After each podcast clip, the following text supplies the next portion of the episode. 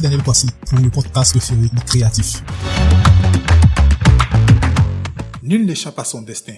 Et oui, après avoir abandonné le pinceau durant trois années, en 2016, il revient plus inspiré, occuper une place plus visible dans des grands événements artistiques ivoiriens. Sa découverte de la richesse du continent augmente ses capacités artistiques et va faire de lui le premier Black Panther. Nous recevons aujourd'hui Manu Grebo. Bonjour Manu Grebo. Bonjour, comment vas-tu? Ça va. Merci de nous recevoir aujourd'hui. Un plaisir pour moi. Ok. Afrofuturiste, c'est le nom de ta toute première exposition solo qui s'est tenue à Cinémafia en juillet dernier. À quel moment tu t'es dit, ça y est, il faut se lancer? Au fait, arrivé un moment, lorsqu'on a fait beaucoup d'expositions en groupe, on s'est dit qu'on a envie de montrer un peu son travail personnel aux gens, que les gens, et puis en même temps, c'est une façon de pouvoir voir un peu si notre travail, nous en tant que personne, nous-mêmes, seuls, on est capable de drainer du monde. Et en même temps, ça permet aussi aux gens de pouvoir tester euh, ça permet aussi de pouvoir tester un peu le regard des gens sur nous, sur notre travail. Si des gens sont capables de venir uniquement pour nous. Donc, je me suis dit que voilà, c'était le moment de moi aussi essayer de me lancer. Voilà. Donc, je me suis dit, bon, on essaie et puis on va voir ce qui va se passer. Si les gens aiment ou ils aiment pas, voilà, au moins je serai fixé. Et, et, et, quelles étaient les impressions? Enfin, d'abord toi, tes impressions et les impressions de, de ceux qui y étaient. Moi, personnellement, j'étais agréablement surpris de voir autant de monde se déplacer, surtout jusqu'à Assini faire toute la distance. C'est pour ça même qu'on avait prévu une sorte de, de, camping pour que ceux qui viennent puissent dormir là-bas. Donc moi, j'étais quand même agréablement surpris qu'il y ait autant de monde qui viennent voir mes travaux et tout. Ceux qui sont venus aussi ont été, euh, je peux dire qu'ils ont été, euh, bon, l'accueil était favorable quand même. Les gens appréciaient mon travail, ils ont aimé ils ont vu que ça valait quand même la distance. Les retours étaient positifs. Voilà, oui, les retours étaient positifs en tout cas. D'accord. Selon toi, ça c'est une question, on va dire, qui, je dirais, t'engage personnellement. Mais je te la pose parce que, en réalité, tu, on, on dira, enfin, je ne suis pas le seul à le dire, tu peux, euh, tu fais partie de ces grosses têtes-là, de l'art ivoirien. Et ce que j'aimerais savoir, c'est, selon toi, qu'est-ce qui manque aujourd'hui à l'art ivoirien? Pour qu'il ait une place de choix à travers le monde Encore. Bon, c'est un peu prétentieux de ma part de dire que je fais partie des grosses têtes. Est-ce qu'il y en a Peut-être dans la nouvelle génération, encore là même, je sais pas trop. Encore là même, je sais pas trop. Peut-être dans la nouvelle génération. Mais sinon, bon, il y a plusieurs grosses têtes qui sont quand même là. Stenka, Jika, Abuja, tout ça, voilà. Ce qui manque à l'art en Côte d'Ivoire actuellement, de mon point de vue, surtout pour nous les jeunes en fait, c'est l'accessibilité aux galeries. C'est très difficile pour un jeune d'accéder à une galerie.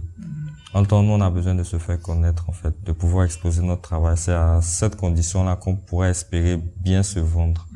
Donc, je dirais qu'il faut beaucoup plus d'activités de promotion artistique. Bon, actuellement, il y a le Abidjan Art Fair qui a lieu, c'est organisé par euh, APP Olivier. Voilà. Il faut beaucoup plus d'initiatives comme ça. En 2017 aussi, on en avait fait une. Euh, C'était une exposition avec des jeunes, Art News. Bon, on a eu Obu, on a eu Mounou Désiré et tout, voilà, qui aujourd'hui sont quand même parmi les grosses têtes de la nouvelle génération.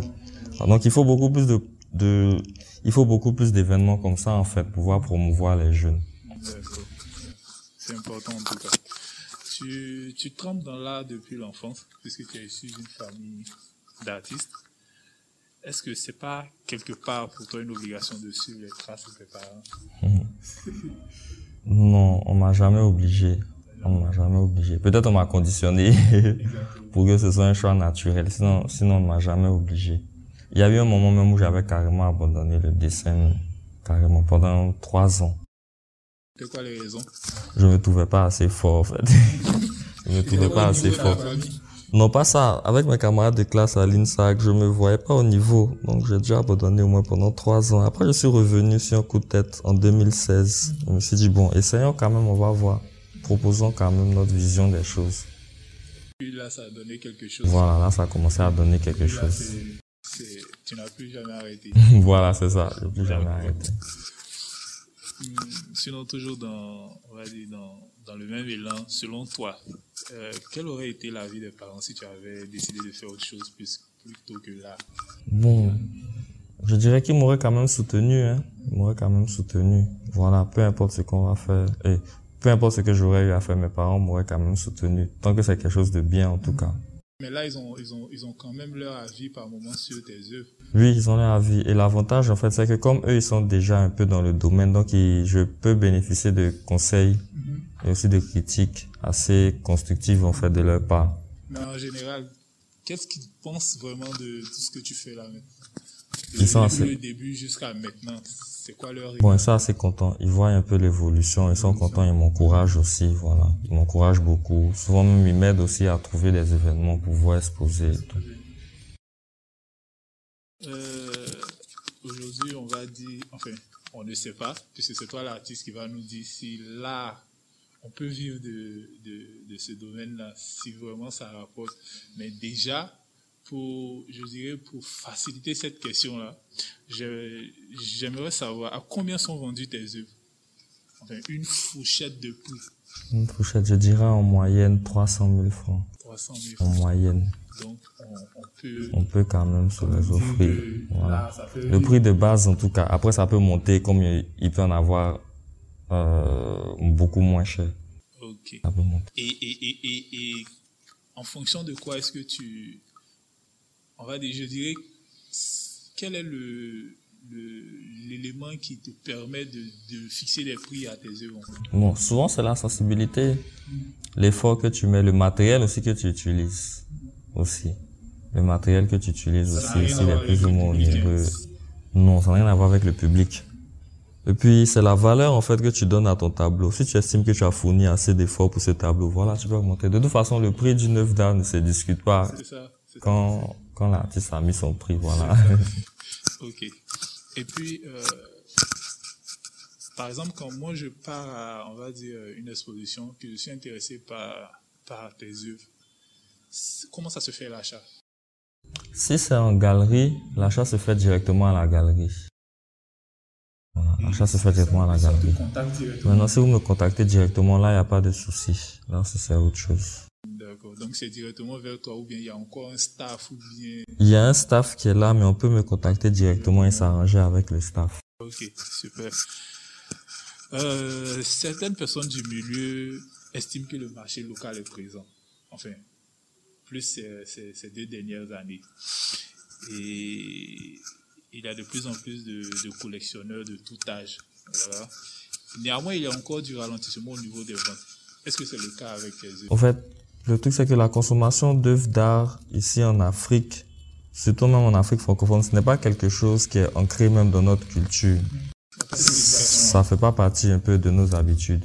En Europe, par exemple, c'est un moyen de placer son argent. C'est pour ça qu'on a des collectionneurs, en fait, qui n'hésitent pas à acheter des œuvres d'art et plus tard, qui peuvent les revendre après sur le second marché. C'est-à-dire entre collectionneurs. Mais ici, on n'a pas encore cette habitude. Il y a certains qui pensent que acheter une œuvre d'art, c'est juste pour la prendre et l'exposer chez soi à la maison, en fait. Non, c'est pas tout le temps ça. Donc, on n'a pas encore de cette habitude-là. Mais oui, c'est vrai, le marché est présent. Et il y a plusieurs façons d'accéder au domaine de l'art. Hein. On peut être journaliste artistique, mhm. on peut être promoteur d'art, on peut être, euh, je sais pas, revendeur même. Euh, oui, on peut être collectionneur même aussi, d'œuvres d'art même aussi. Acheter les œuvres et après les revendre dans quelques années quand la cote de l'artiste aussi monte. Il y a plusieurs moyens de pouvoir gagner de l'argent dans le domaine de l'art, en tout cas pas forcément en étant artiste. Maintenant, pour ce qui pour ce qui concerne les artistes eux-mêmes, oui, c'est vrai, ces deux dernières années, surtout pour les jeunes, le marché commence à s'ouvrir un peu plus. Mm-hmm. Les gens s'intéressent un peu plus à, surtout même que les jeunes commencent à revenir un peu vers une esthétique africaine.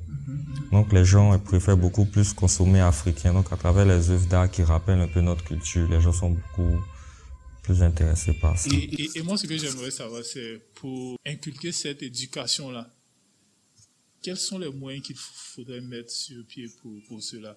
Parce que c'est vrai, et même quand il y a des expositions de vente, par exemple, il y a du monde, mais on n'est pas vraiment sûr qu'il y a aussi des ventes, en fait. Qu'est-ce qu'on pourrait mettre sur pied, par exemple, pour éduquer même les consommateurs, surtout de l'Afrique francophone, à, à, acquérir des, des, œuvres d'art, par exemple, ou des tableaux, Au fait, il y a des ventes Mais seulement que lors des expositions, lors des vernissages, en fait, on voit pas forcément les collectionneurs.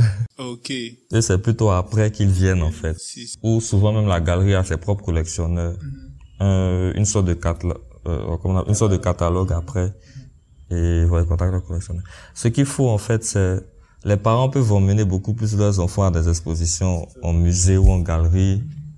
Il faut aussi essayer de faire aussi une éducation sur les gens pour leur montrer un peu les avantages du marché de l'art aussi, comment accéder aussi au marché de l'art, leur faire comprendre aussi qu'il y a ce marché-là aussi qui est présent. On peut se faire de l'argent aussi dedans. Ou simplement même en étant passionné même aussi, voilà. Donc, c'est-à-dire que il faut, il faut même inculquer cela dès le bas âge. Oui, dès le bas âge, on peut envoyer les enfants. Oui, on peut les emmener aussi. De la même façon dont on envoie les enfants au parc d'attractions ou aller s'amuser, on peut aussi les envoyer en galerie. C'est ça. C'est ça. Est-ce que les réseaux sociaux ont un peu joué en votre faveur, vous les artistes oui, les réseaux sociaux jouent beaucoup en notre faveur. Il y a quelques années, par exemple, pour un artiste, pour exposer en galerie, le galeriste pouvait prendre jusqu'à 70% sur la vente de l'œuvre. Et si tu refuses, ouais, c'est beaucoup. Et comme il n'y en a pas beaucoup, beaucoup ici, donc, euh, si un t'a refusé, c'est très difficile après d'aller chez l'autre. Donc, tu étais obligé de, voilà, quoi, tu étais obligé d'accepter un peu ce sacrifice.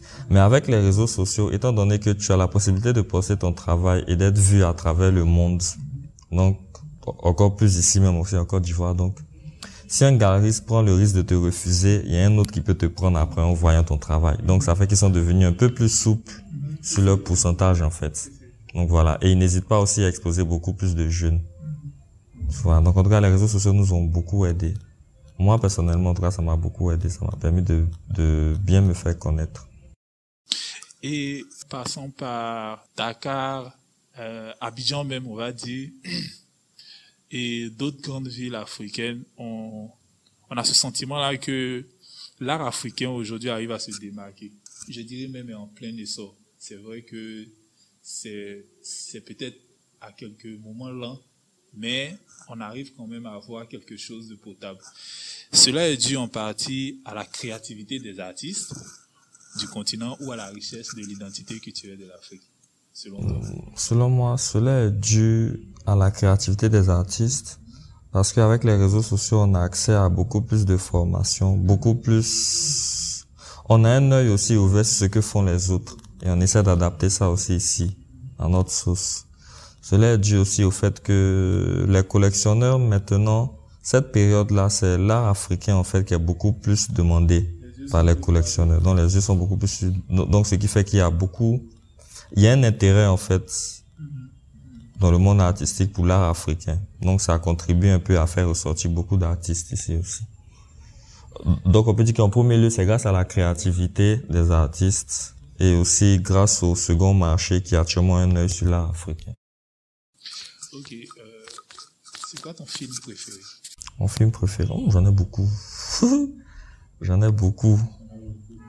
Peut-être Avenger, Infinity Wars. Ok. Le film euh, Black Panther. Enfin, je n'ai pas dit Black Panther. ouais. ouais, Black Panther. Donc Black Panther, par exemple, c'est- c'est c'est un film qui, on va dire, c'est beaucoup inspiré de tout ce qui est identité culturelle africaine et tout. Et euh, si c'était toi le réalisateur de Black Panther, qu'est-ce que tu aurais voulu ramener en plus dans le film? Une touche artistique propre à toi, en fait. Bon, déjà ils ont fait un gros effort. Cas, Ils ont fait un gros effort, selon moi. Déjà, essayer de faire un mix des différentes cultures de l'Afrique de l'Ouest, l'Est, du Nord, du Centre, du Sud et tout dans le film. On essaie de faire un mix aussi à travers les différentes tribus du Wakanda. Chacune représentait une partie de l'Afrique. Déjà, il y a aussi une certaine recherche aussi dans le choix des couleurs, dans le choix même des langues, même aussi dans l'accent des personnages, si je me trompe pas. Bon, dans la version, euh, pour la version américaine, pour ceux qui ont écouté la version américaine en tout cas. Si moi j'étais réalisateur, je sais pas trop ce que j'allais racheter de plus. Peut-être j'allais essayer de creuser un peu plus profondément dans l'aspect culturel du Wakanda. Intégrer beaucoup plus d'éléments culturels propres à l'Afrique en fait. Quels sont ces éléments, par exemple, euh, des masques? Puis peut-être un peu plus de masques. peut-être essayer de développer un peu plus le côté religion ou euh, spiritualité africaine. Voilà. C'était une réussite. Ouais, le film a été une réussite, aussi bien politiquement que, aussi bien politiquement, esthétiquement et aussi culturellement. Donc d'où devient le, le surnom du Black Voilà, c'est ça. c'est ça. Donc, euh, de nos jours, l'ordinateur est devenu un outil pour la plupart des artistes. Oui. Toi qui es à la fois peintre et graphiste, ne penses-tu pas que les dessins à la main sont en train de disparaître pour faire place aux dessins numériques Non, je ne pense pas. Je ne pense pas. Les deux se valent. C'est comme quand on disait que le livre va disparaître pour faire place aussi au... Comment ça s'appelle? Euh, La version numérique. Voilà, la version numérique, au e-book, non. Chacun a son utilité, en fait. Les peintres vont toujours utiliser le dessin classique à la main les graphistes aussi, oh, les infographistes aussi vont toujours continuer à utiliser l'ordinateur. Je pense pas que l'un va faire place à l'autre. Je ne pense pas. De toutes les façons, on, on, dira que c'est de l'art. Hein. Voilà. L'art n'a pas vraiment une façon unique de, de s'exprimer. Ça, oui. La photographie n'a pas fait disparaître la peinture. Donc, je pense pas que l'infographie aussi va faire disparaître la peinture. Donc, à ce niveau-là, on est assez positif. Je voudrais savoir, disons, comment tu appréhendes cette influence-là sur c'est-à-dire l'influence des nouvelles technologies et tout. Est-ce que même déjà, ça fait partie de ton processus de création? Et est-ce que tu te dis que c'est plus mieux d'aller sur des œuvres, on va dire, typiquement numériques que sur des œuvres faites à la main et tout? Comment tu appréhendes cela? Bon, moi, pour ma part, j'ai pas de souci de passer d'une technique à une autre je peux dire que l'influence de, de nouvelles technologies sur l'art, en fait, j'ai l'impression qu'ils essaient beaucoup plus de s'approcher un peu de ce qu'on fait à la main. Il y a des logiciels d'infographie qui sont beaucoup plus poussés et qui essaient de donner un rendu un peu plus traditionnel, l'aspect de l'art. Il y a même des logiciels qui peuvent reproduire les coups de pinceau qu'on fait quand la, quand la peinture coule et tout, voilà. La nouvelle technologie sert aussi un peu à l'art, je peux dire ça comme ça. Il y en a qui sont beaucoup plus à l'aise là-dessus, donc faudrait aussi leur donner le moyen de pouvoir mieux s'exprimer dessus. Il y en a aussi qui sont beaucoup plus à l'aise aussi à la main, voilà. Donc, ces deux domaines, euh, je dirais, c'est, on prend ça comme une technique en plus. Et pourquoi pas mixer les deux aussi, on ne sait jamais. Il y a certains qui arrivent à mixer les deux aussi très bien. Tu aimes la musique? Oui, beaucoup. beaucoup, je suis bassiste. Ah, d'accord. une information de taille. Et c'est quoi ton morceau préféré quand tu, quand tu es en train de, de, concevoir une œuvre? Est-ce qu'il y en a même il y en a, bon, il y en a plusieurs. Hein. Il y en a plusieurs. Je dirais peut-être le premier morceau que j'ai appris à la basse, Danny California, des Red Hot Chili Pepper. Et est-ce que ça sera trop te demander de fredonner si, il se va jeter. Ça, son se va jeter. Peut-être, peut-être, peut-être que si, j'ai vu une guitare tout à l'heure, peut-être que si, si tu accompagnes avec la guitare, ça pourra pas. Non, je ne sais pas du tout chanter, bro. Un effort, un effort. Peut-être avec, bon, peut-être essayer de jouer, oui, peut-être essayer de jouer un peu. Ah, ça va, moi. je ne m'attendais pas à ça. Ah, bon, à la base, je suis bassiste, hein, ça c'est une guitare. Il n'y a pas de problème. Si je fais des fausses notes, là, c'est pas ma faute.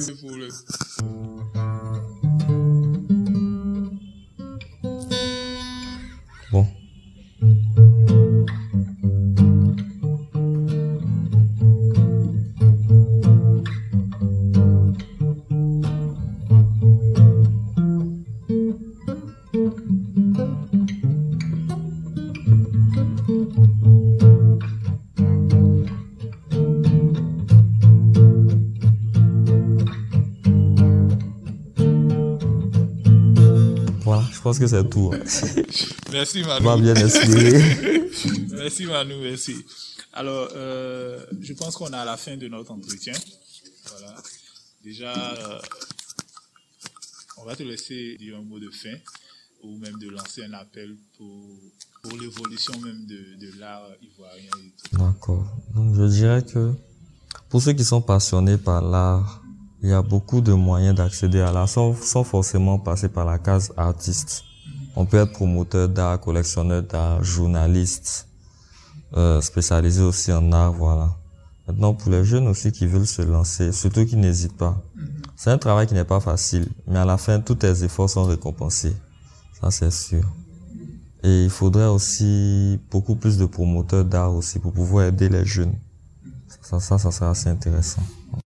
Ok, euh, merci Manu. Merci de nous avoir reçus ici. C'est vraiment un honneur pour nous. Parce que Manu, c'est quand même, c'est quand même Manu, hein. voilà. Et j'espère que le message est passé et que tous ceux qui auront la possibilité ou on va dire la chance d'écouter ce podcast pourront, on va dire, euh, intégrer cette culture-là même de, de l'art dans, dans leur, dans leur, dans leur vie. Et j'espère aussi que ce podcast pourra contribuer à l'essor ou à l'évolution même de l'art ivoirien et pourquoi pas de l'art africain. Ça, sûr. Merci. Merci beaucoup toi. C'était Daniel Kwasi pour le Brief Podcast. Rendez-vous jeudi prochain. À bientôt.